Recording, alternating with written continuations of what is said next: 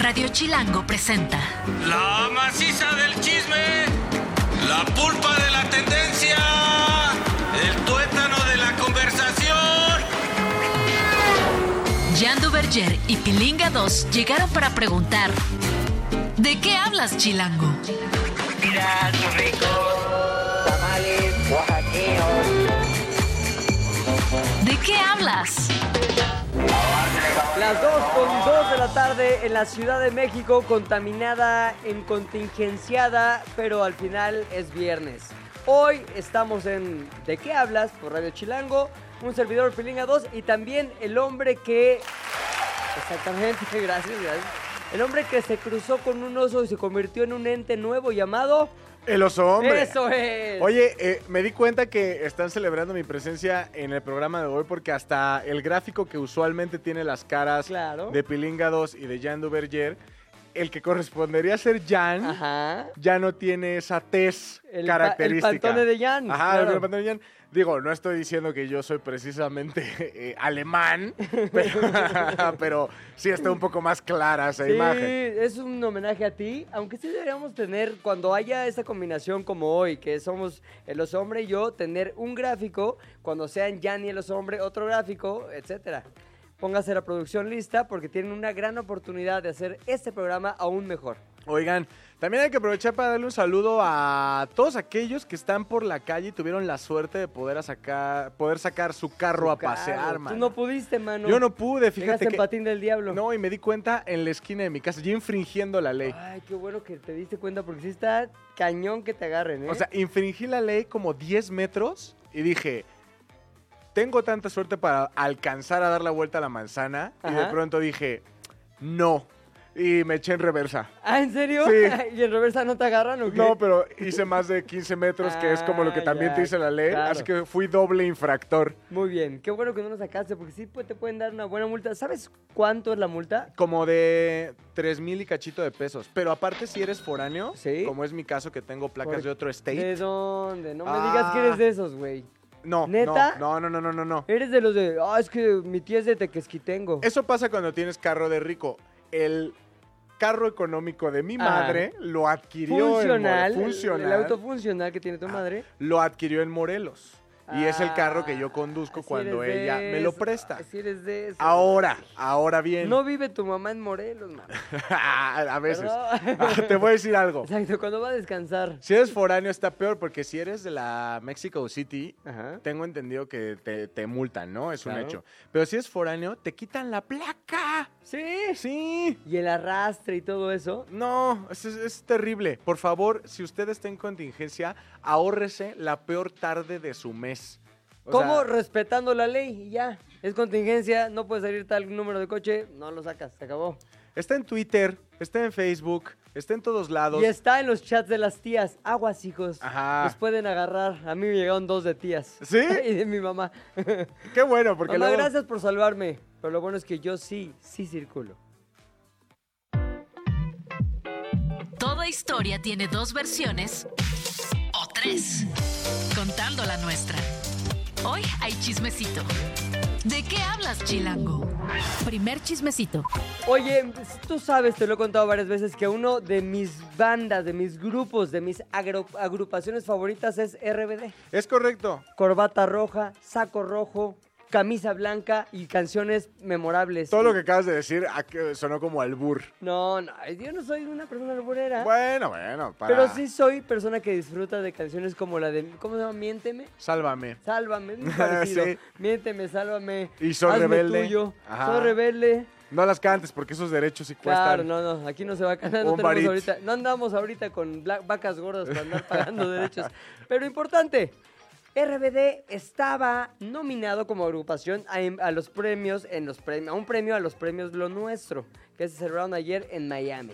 ¿Cómo definirás los premios lo nuestro? Porque no son los Grammys latinos, No. porque hay unos Grammys para latinos. Así es. Que son precisamente los Grammys latinos. Exactamente. Los premios lo nuestro es como los Grammys latinos. Vaya. No, los premios Los Nuestros son como tipo los Grammys, pero sin tener detrás una asociación tan grande de una... ¿Cómo se llama eso? Como un...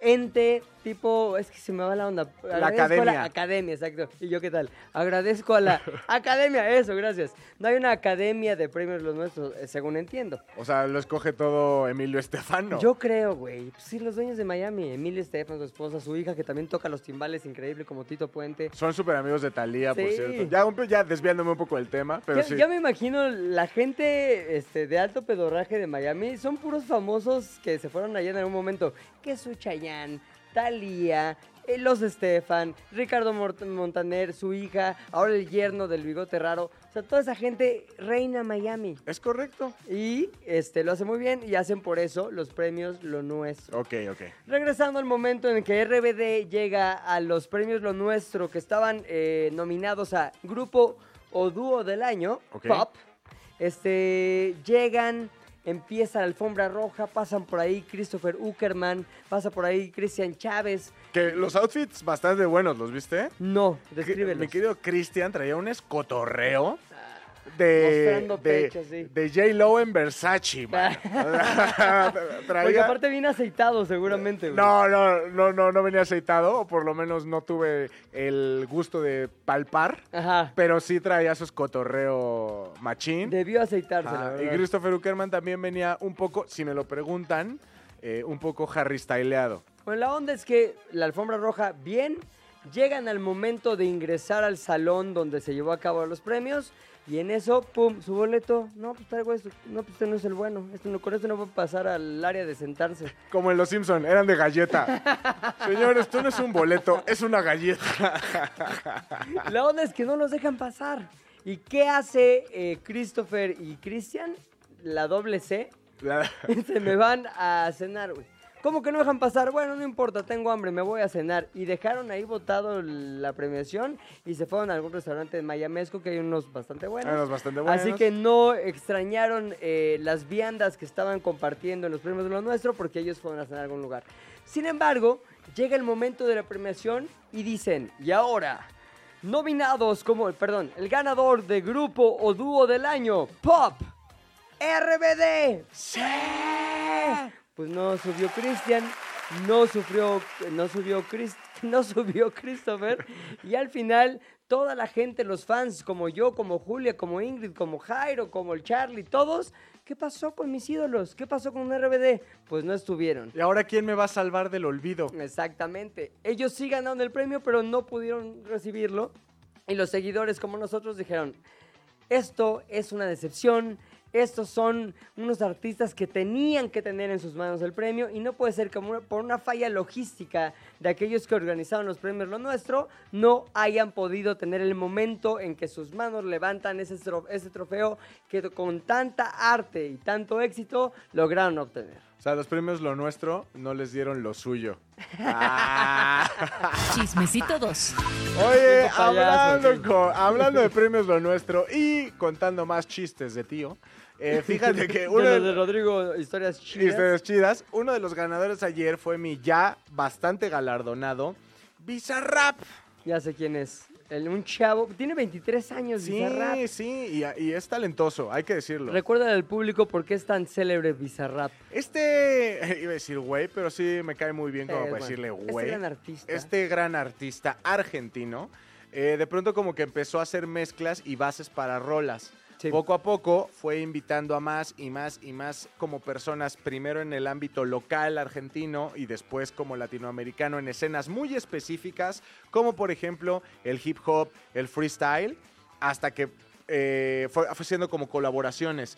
Poco a poco sus colaboraciones fueron avanzando a Oye. tal grado que ya eran estrellas pop, estrellas de reggaetón. Tú que sabes tanto de Bizarrap, ¿él hacía colaboraciones solamente con cantantes o también con instrumentalistas? Es decir, está Bizarrap en la consola y llega alguien que toca la guitarra con él y hacen una canción. Pues hasta ahorita no ha habido ninguna sesión con algún O instrumentalista. sea, pura sesión con gente que canta. Pura sesión con gente que canta. Regularmente, digo, es básicamente entendible que sea género urbano.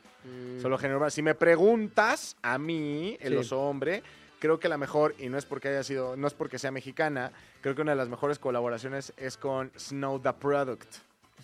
Prada. Es una locura, es? una locura. Es una rapera del Ajá. norteo. Y mejor que la de Shakira, que es la más famosa que hay. Sí, sin duda, sin duda. Pero está muy buena la Shakira, güey. Pues es lo mismo que opinan los Stefan, que dan los premios lo nuestro. ¿Por qué? Pertenezco a esa familia. Debería estar allá, Porque justamente tocando timbales. mi querido Bizarrap y Shakira ganaron Canción del Año, Canción del Año con Shakira, Bizarrap, Music Sessions, Ball 53. Todos los volu- más bien todas sus sesiones están nombradas por número, ¿no? Es correcto. ¿En cuál van ahorita, güey? ¿Como en la 78? No, deben de ir un poquito abajo de las 60, pero es por eso que me gusta porque es el primer artista con que, que sí puedes, en lugar de decir el nombre de la canción, sí puedes decir, es la de la de con Shakira. La de con Shakira, sí, sí, sí, Ah, es la de con la Nicky La Nicole. de Concha.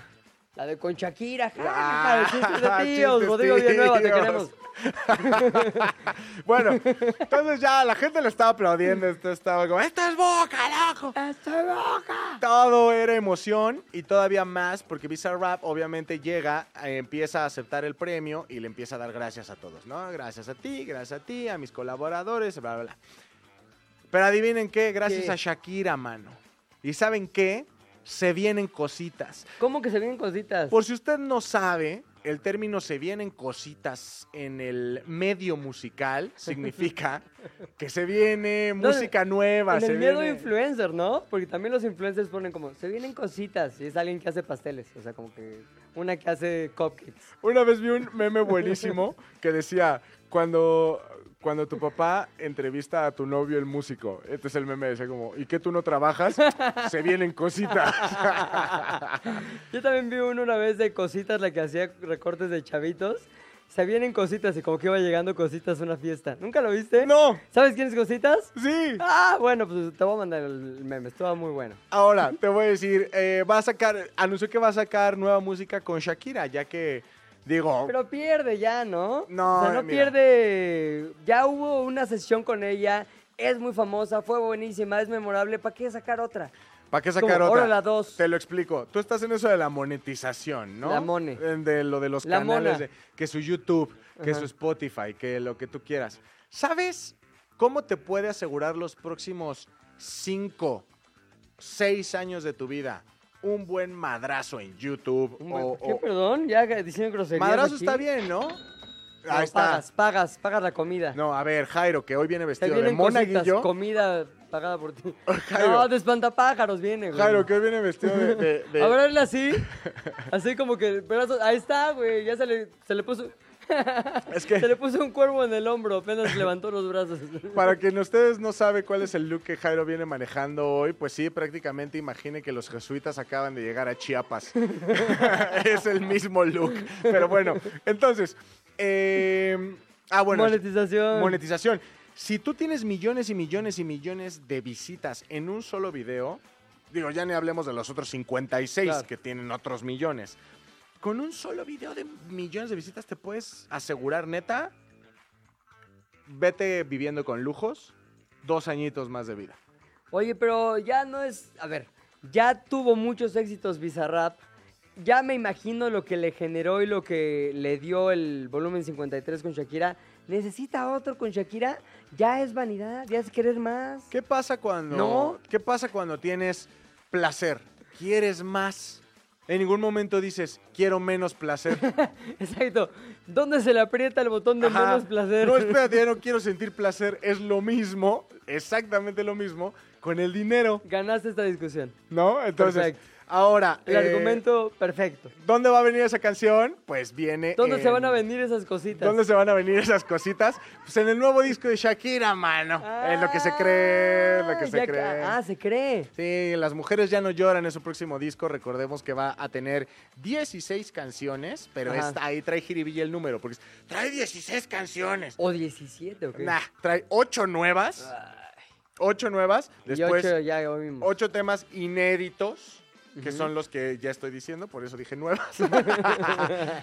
y luego vienen temas que nosotros ya habíamos escuchado y un remix, que por ahí con el un remix se Un visa. puede, se puede Huele a visa. Huele a visa, apesta Claro. a visa, ¿no? pues, avisa. Entonces, eh, pero fíjate que Los premios lo nuestro se pusieron bien buenos. ¿Qué hubo además de se vienen cositas y no entres Christopher y Chris y el otro? ¿Cómo se llama? Christopher Eh, y Christian. Christopher y Chris y Christian. Chris, bye. La CC, la doble C, C. La doble C. Fíjate que a mi Carol G, amiga tuya, Sí. le fue tremendo, mano. Ganó ¿Sí? todo lo que quiso ganar. Artista, premio Lo Nuestro del año. Álbum del año. Artista femenina Del año. del año. Urbano, urbano. Ah. Pero tú dices, ah, no ganó pop. Pues sí, no, No, ganó no pop. Pero sí ganó canción del año. Del año. Pop.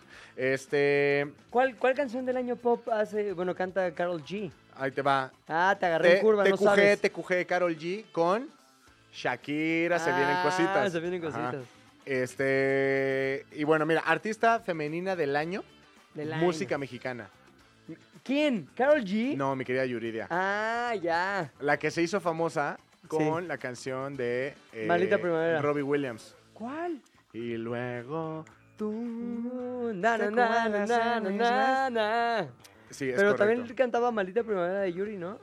Yuridia. Eh, sí. Sí. Bueno, cantó muchas. De Oye, eso vi se que le trataba entregó la el academia. premio la hija de Pepe Aguilar, ¿cómo se llama? Ángela Aguilar. Ángel Aguilar. Y Dijo, yo la verdad, una mujer, no sé qué, le dio el premio y ya luego aconsejó a las niñas que sigan escribiendo. Que Porque se vienen últimamente. cositas. No he metido a Ángel Aguilar en los chismes, ¿Por pero sí le, le ha ido un poco mal, creo. Como que ya No. no les cae bien a la gente. Porque me cae a pe- todo dar, ¿eh? Fíjate que yo la vi, la vi cantar con mi querida Alicia Llaves. Alicia Ajá, ¿qué Llaves es? en el, en el Auditorio Nacional. Y no lo hace nada mal. No, canta muy bien. Sí. Muy bien, Ángela Aguilar, pero sí está medio ah, raro. Bueno, no importa, ese no es el tema. Bueno, no importa. Te voy a dar otros dos ganadores más. Sí. Tour del año. ¿Quién? Bizarrap. No. Mañana será bonito tour. Carol G. Carol G. Y te voy a dar otro más. Voy a ver uno que no sea Carol G para que te. Es que todo lo ganó Carol G, caray. A ver, ahí te va, ahí te va, ahí te va, ahí te va. Eh, artista del año tropical. Este, banda. Los Askis. ¿Quién? No, no sé. ¿Quién? Romeo Santos. Ah, ya, ah, Romeo Santos. loco. Buenísimo. Pero bueno, eh, se vienen cositas. Chismecito número 3. Para el que no se vienen cositas, es para la doble P, sobre todo si esas cositas tienen que ver con Sudamérica y en específico con Viña del Mar. Tuvo que cancelar su gira en Sudamérica y también la presentación tan polémica de Viña del Mar. ¿Te acuerdas que durante muchas semanas estábamos con que la gente de Viña del Mar no quiere que esté Peso Pluma en el festival? ¿Por qué? La gente de Viña del Mar ya dijeron que sí iban a dejar que esté Peso Pluma. Ah, bueno. Oye, que siempre no. ¿Por qué?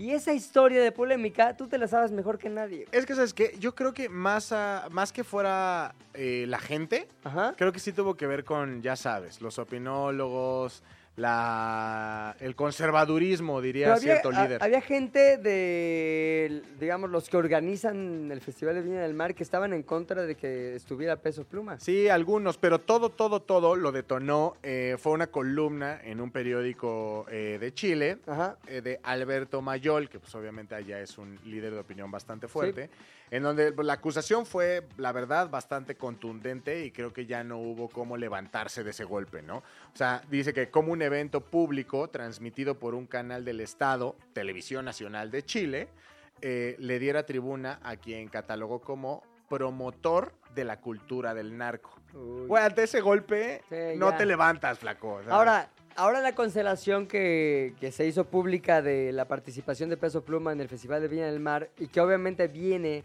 junto con cancelaciones en su gira por Sudamérica, tiene que ver no con su papel en la cultura, es decir, esta según apología del crimen que hace, sino más bien con peso, peso, con problemas de salud. Es lo que, que anda catarrado. Sí, pues no sé, pero Anda dice que tristón, corazón la, roto. La organización del Festival de Viña del Mar insinuó que la decisión de cancelar por parte de Peso Pluma su participación podría estar relacionada con eh, problemas de salud. Oye, pues ha de ser un apendicitis bastante fuerte o algo, un catarro bastante Pues moquiento, mira, porque hay- para cancelar toda la gira de Sudamérica sí ha de estar... A estar malito. Ajá. Ahora, la bronca y cuando se vuelve dramático este asunto es quién va a sustituir a Pepe, Peso Pluma, doble P en Viña del Mar. Te voy a decir, y aquí es donde se pone interesante el asunto, un cantante argentino que va por el nombre de Trueno. ¿Neta? Trueno, sí. El trueno es buenísimo. A mí me gusta mucho trueno. Es No. bueno y me encanta. Este, su disco es- me cambió la vida. Ese ah, me- no sé quién es. ¿Quién tiene es, cara de- sí, ese me encanta, traía, no tengo ni la menor idea de quién es. ¿Quién es. Trueno? Trueno. eh, O sea, ¿quién es en la música?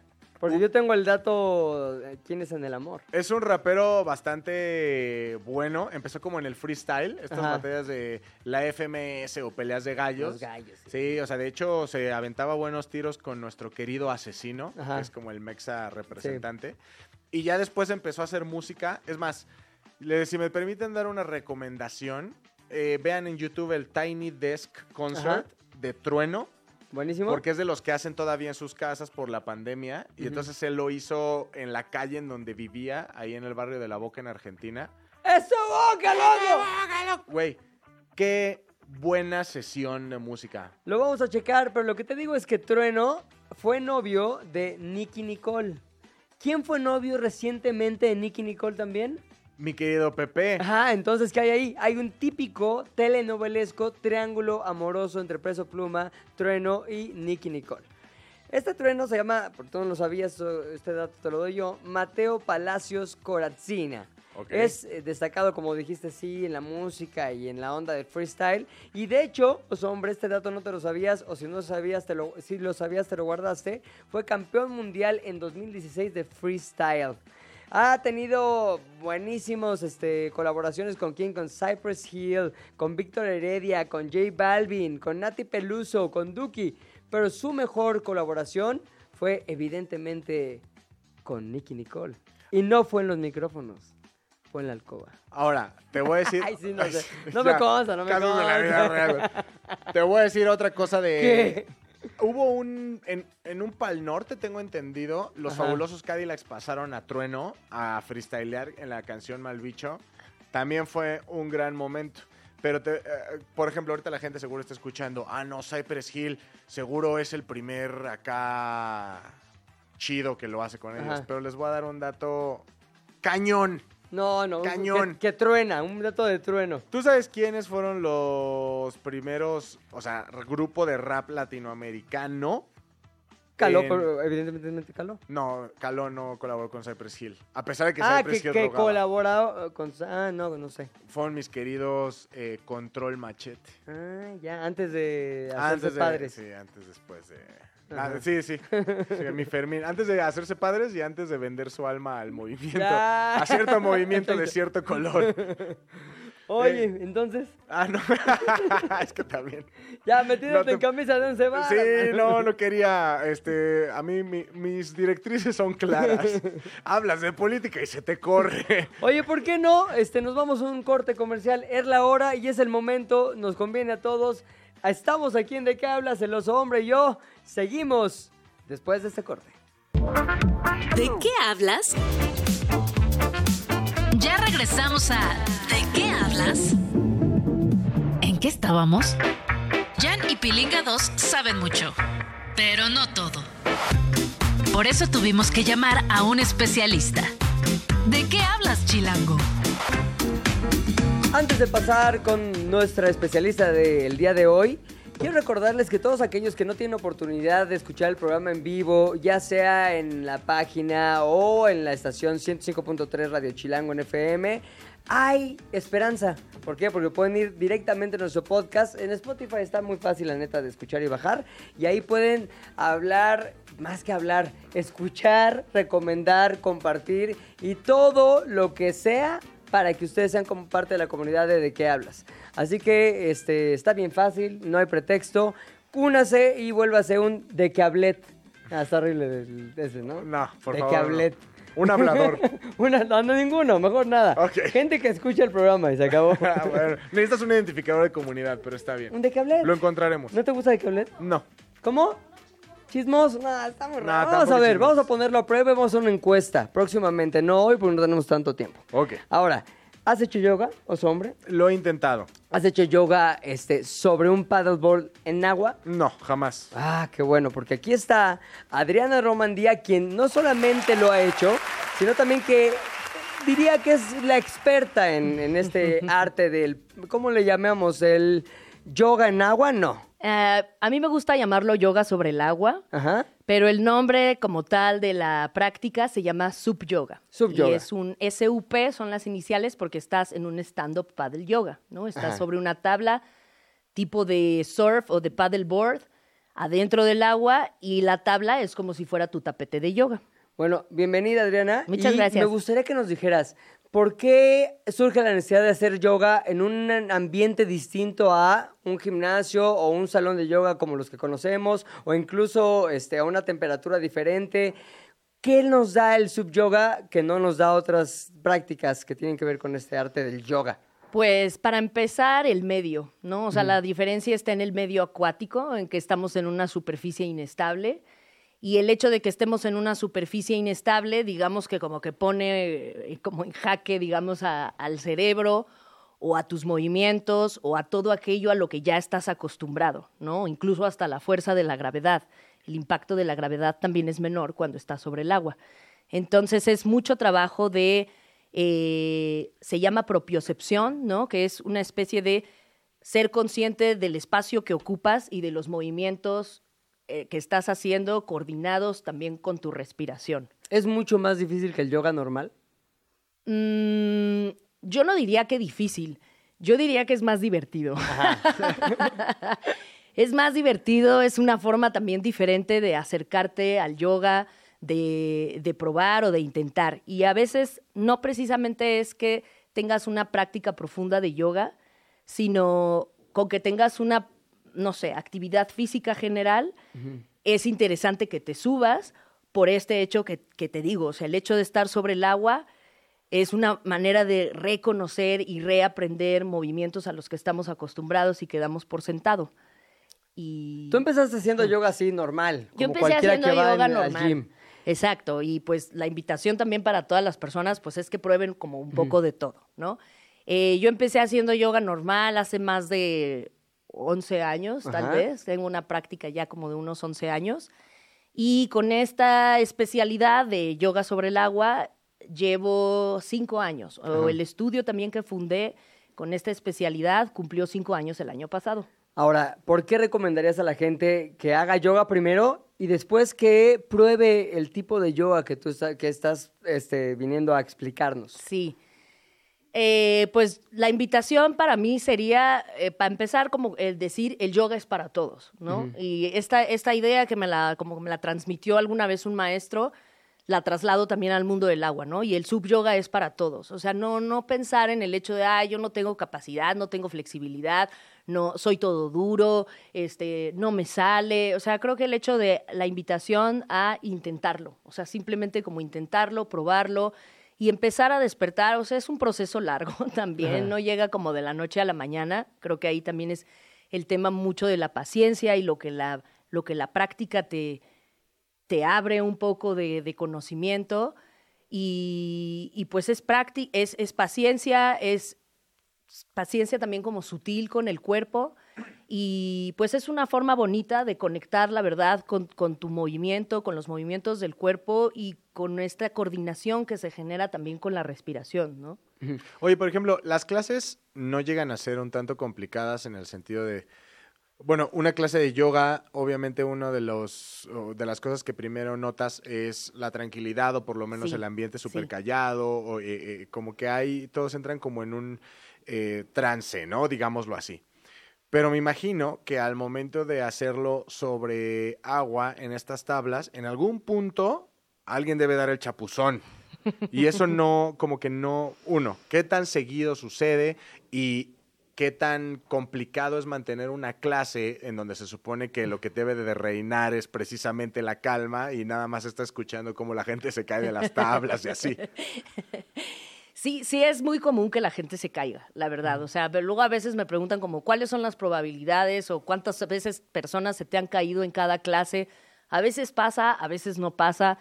Te puedes caer en algo complejo o en una, postura un poco más avanzada o te puedes caer en algo muy sencillo donde simplemente lo que pasó es que perdiste el eje de, de donde estabas y pues caes al agua, ¿no? Eh, esto que les decía es una forma diferente y divertida. Creo que pasa eso también, o a la gente que va le termina gustando eso, ¿no? este espacio a veces como tan solemne, silencioso, eh, que puede haber en un salón de yoga, a veces es un freno para personas que no tienen una práctica tan avanzada, ¿no? Y que ya lo ven como justo, pues la- todo el mundo ya sabe ahí súper sus respiraciones y sus pranayamas y, y- y meditar y, y si yo no estoy ahí, pues me veo como un poco rezagado atrás o de plano digo, nah, pues mejor ya, ya ni le intento, ¿no? Es por eso que tú lo aconsejarías para gente que ya ha practicado yoga, que ya lleva un camino recorrido, o puede ser tu primera experiencia con el yoga este, en esta versión. Sí, la verdad, no como tal. O sea, nos- en mi caso yo he recibido mucha gente nueva que justamente lo que busca es eso, ¿no? Como una forma diferente de acercarse y salirse un poco de este como salón que comenta Claro, Oso, sí, así claro. como muy solemne, ¿no? Y, y yo lo recomiendo, pues sí, tengas una práctica avanzada o no, seas principiante, seas práctica básica, de lo que se trata es de ganar confianza, ¿no? O sea, creo que eso es lo que es súper interesante y lo ves cuando las personas lo logran, ¿no? Se llevan como una satisfacción personal de lograr eh, confianza con su cuerpo, con la tabla y con el medio en el que están, porque entre más confiadas estén las personas o más centradas están en lo, eh, es- estén en lo que están haciendo, más estable va a estar la superficie inestable en la que están. Claro. ¿no? Y entonces ahí es donde ellos van a adquirir control de movimiento y una confianza absoluta o una concentración. Acá otra vez esto también, a lo mejor no es el silencio ni el espacio silencioso, sino es lo concentrado que estás en tu mecánica de movimientos. Entonces eso genera una atención plena, absoluta en lo que estás haciendo, en cómo te estás moviendo, en la respiración, que la estás buscando coordinar con tus movimientos. Y me han dicho, por ejemplo, chicas que luego van muy seguido a la clase, es como, aquí estoy realmente en lo que estoy haciendo. No se me va a la cabeza que, ay, tengo que comprar jamón, queso, pan, tamales, leche, sino estoy en esta, y eso realmente también es parte del yoga, ¿no? Claro. O es parte de lo que la, así como el core de la disciplina. Lograr esa concentración en ese momento, aunque sean segundos, ¿no? Aunque consigas una postura segundos, aunque consigas esa concentración en segundos. Y aquí por lo menos lo logras una hora completa, ¿no? O sea, estás completamente enfocado en tus movimientos, en cómo te mueves, en, la- en el espacio que ocupas y en, y, en, y en la concentración también de las dimensiones de, de la tabla, ¿no? Claro. De- ¿Tú dirías quien, quien prueba el sub yoga no vuelve al yoga normal o es una práctica que se puede ir combinando entre un día normal, un Sí. día acuático? se va combinando eh, las chicas o la- las personas que van también conmigo a clase, chicos y chicas, la verdad es que va de todo, eh, lo combinan. Y cuando lo empiezan a combinar, cuando regresan al tapete mm, o a la tierra normal o a su práctica normal, notan mucho la diferencia de haber estado practicando sobre el agua. El agua lo que hace es como, hay dos momentos. Cuando estamos en posturas de relajación o en momentos suaves, pues el agua propicia esa relajación, Claro. ¿no? Entonces, sin que te des cuenta, otra vez, en momento solemne, empiezas a respirar muy profundo. Entonces, entre, más profunda sea tu inhalación y tu exhalación, más te acercas de alguna manera momentáneamente a estados meditativos. ¿no? Entonces, eso es súper relajante. El agua también genera como una especie como de masaje, golpeteo, cuando estás acostado, cuando estás en, pues sí, sobre todo acostado, ¿no? Entonces lo puedes sentir como en la espalda, en la espalda baja, en, la- en los hombros, o hasta a veces en la cabeza o en las piernas, ¿no? Es como un- una vibración constante. Cuando estamos haciendo movimientos dinámicos o posturas más eh, vigorosas o movimientos más avanzados, vigorosos, movimientos más dinámicos, eh, el agua genera tensión. Entonces lo que pasa con tu cuerpo es que adquiere como una firmeza o una activación, cosa que también cualquier disciplina que tú hagas, que te dice siempre el maestro? Aprieta el abdomen, Claro. contrae aquí, aprieta el pecho, aprieta todo, ¿no? Y ahí en el agua también se genera ese efecto sin que ni siquiera realmente estés así como, "Ah, Claro. ¿qué estoy haciendo? ¿no? Es solo equilibrio que Es te solo obliga a tal. equilibrio. Ahora, ¿esto no lo hace más difícil para aquellos que lo practican? Es decir, ¿se nota la diferencia cuando has practicado yoga común, por así decirlo, y el sub yoga en términos de cuánto te cansas y cuánto te exige la práctica? Sí, o sea, si hay personas que tienen una práctica avanzada, por supuesto que se nota, ¿no? Si tienen un nivel avanzado de yoga.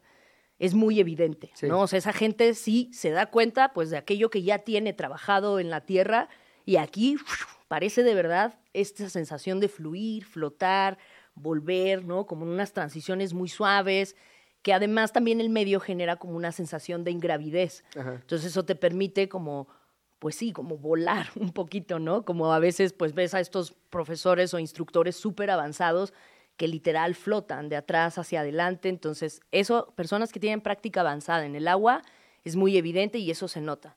Personas que no tienen una práctica avanzada y son como la gran mayoría de los que luego visitan el estudio, práctica básica, algo intermedio, sencillo, o a veces hasta su primera clase de yoga, más bien aquí lo que observas es esa, esa como, pues sí, como volver al punto cero de tu movilidad, o sea, como si te desenrollaras como un bebé, como, como también como se desenrollan, por ejemplo, los, los animales, ¿no? O los monos, esa forma en la que desdoblamos el cuerpo y sin que nos demos cuenta, y aquí todo lo haces, te paras y boom. Te levantas de la cama y te paras así también, todo rápido, ¿no? ¿Consideras que hay como algún tipo de, no sé, digamos, requerimiento mínimo? O sea, explico mejor mi pregunta. Saber nadar, mano, tú no puedes. Sí, exacto. O sea, por ejemplo, suponiendo, yo creo que soy el, el objetivo menos objetivo, ¿sabes? Al final, no sé nadar. Peso como, peso como 140 kilos. Creo que hundo cualquier tabla. Sí. O sea, como que no... Y dice, sí. Sí. Es que el peso máximo es como de 90 a 100. Adiós. Para la tabla. No, gracias. Ah, pero no pesas tráiganme mi ciento- tapete. ¿cuánto pesas? Sí. Sí, como 86. Sí, ah, no, todavía Ahí está, estás en sí rango. Pero no sabes nadar, échale ganas también. Pero la, sí, na- sí. la nadada tampoco importa como tal. Ha habido personas que no saben nadar y pues van todavía con más temor, ¿no? Porque además Ah. siempre existe ese temor como de, ay, es que me voy a, Me voy a caer. caer. Y en realidad es como, bueno, tampoco pasa nada si te caes al agua, ¿no? O sea, caes en suave, este, el chapuzón siempre es muy divertido, te saca otra vez como de este rollo de ego, de todo quiero que me salga bien, pues no pasa nada, ¿no? También si te caes al agua.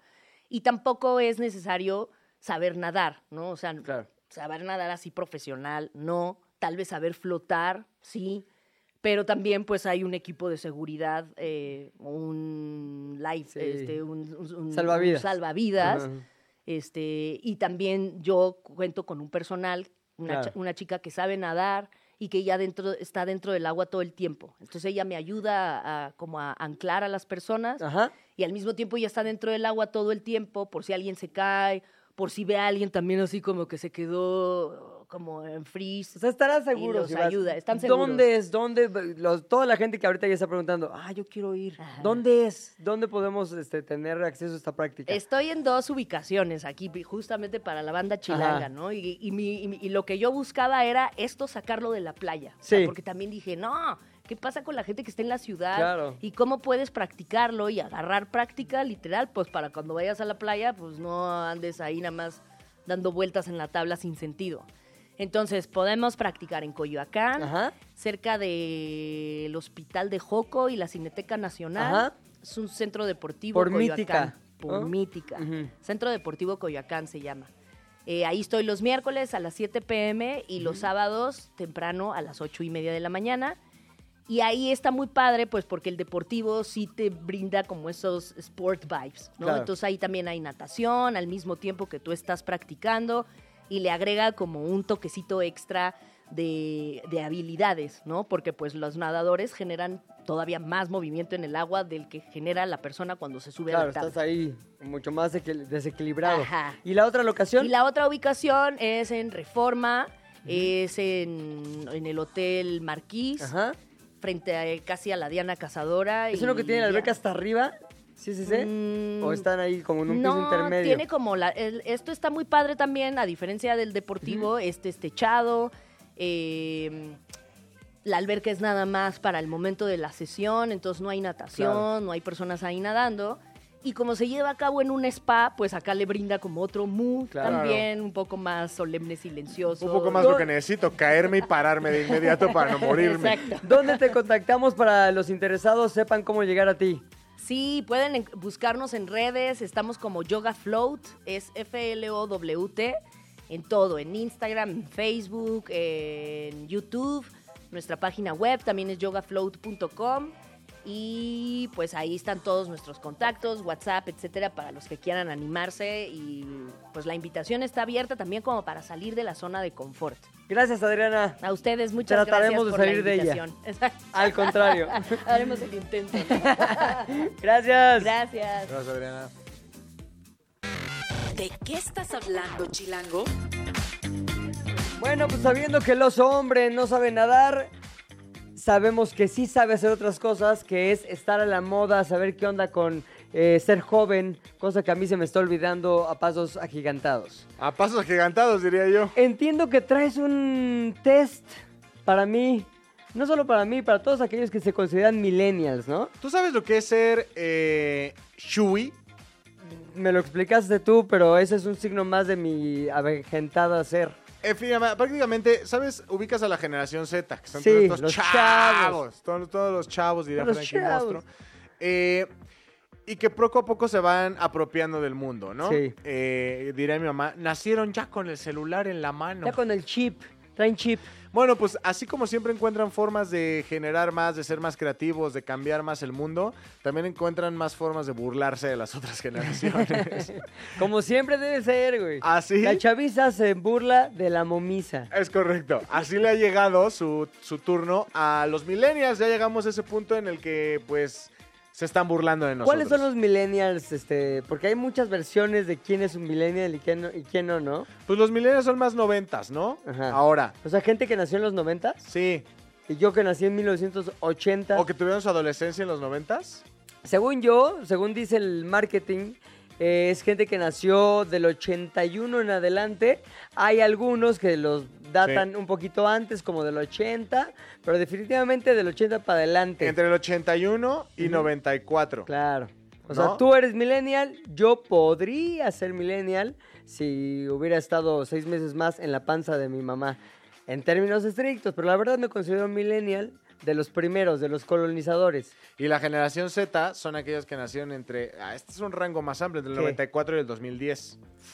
Pero bueno, el chiste es que estos chavos. Estos chavos. Encontraron la forma de burlarse de nosotros con este término que se llama Shui. ¿Qué significa? Es el tío cool. Ya. Es que te sientes a la moda, pero no lo estás. ¿Sabes? ¿Qué pasó, chavo? ¿Ya ven mis pantalones bombachos? Y tú dices, no, no te ves bien, tío. ¿Qué Es pasó, como- mis chavos? Ajá. O como cuando llegaba tu tío como millennial y te burlabas de él porque decía, no, en mis tiempos ya, ya existía el Tesla. Era un carro que hablaba, se llamaba Kit.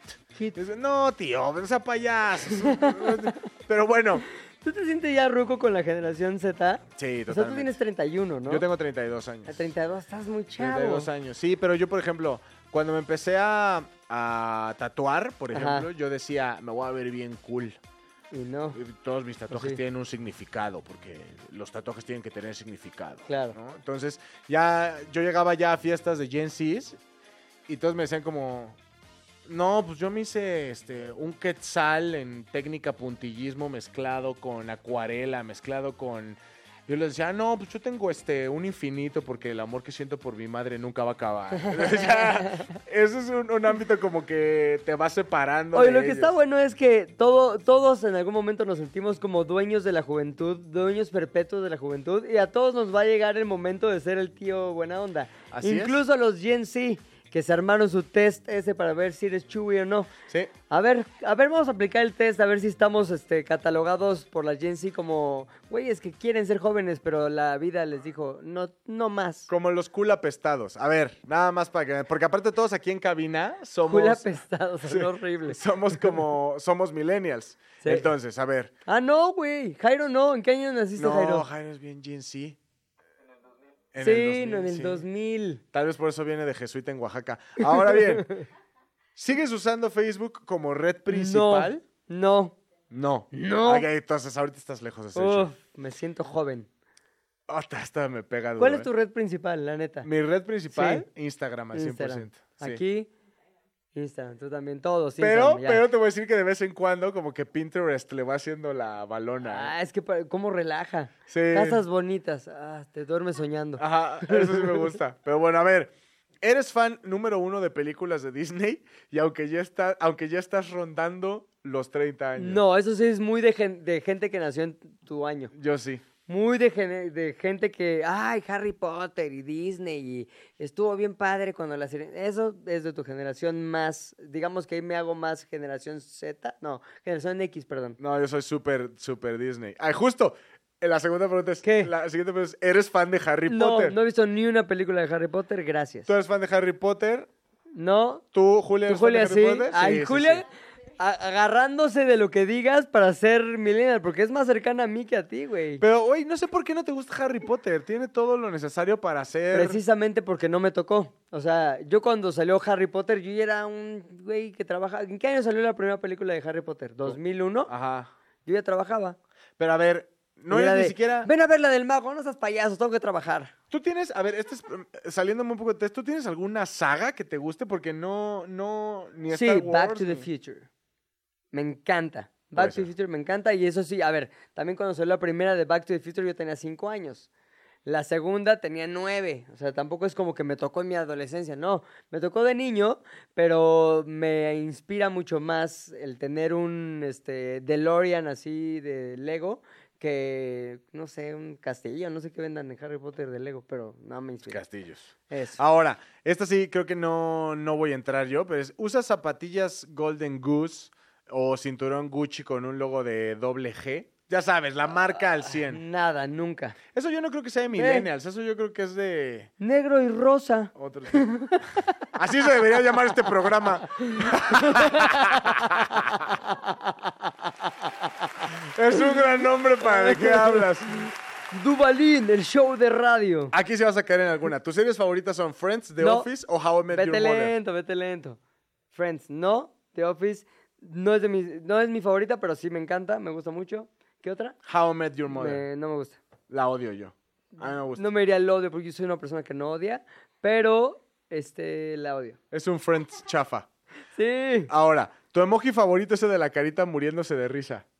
No, ¿cuál es? A ti te mando. El que está riéndose y lagrimeando. Ese es ah, Julia. tú, Julia. Y, Julia, y también Ingrid es, ¿Ingrid? Muy, es muy carita que ríe. ¿eh?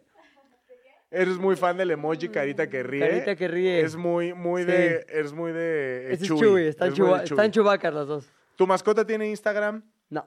No, ah, neta no, no. No, tiene problema hepático. Calvin ¿Cuenta? tenía su Instagram. Carol ¿no? tenía Instagram, pero yo no lo hice. Ah, Lo hizo su mamá. Chuy.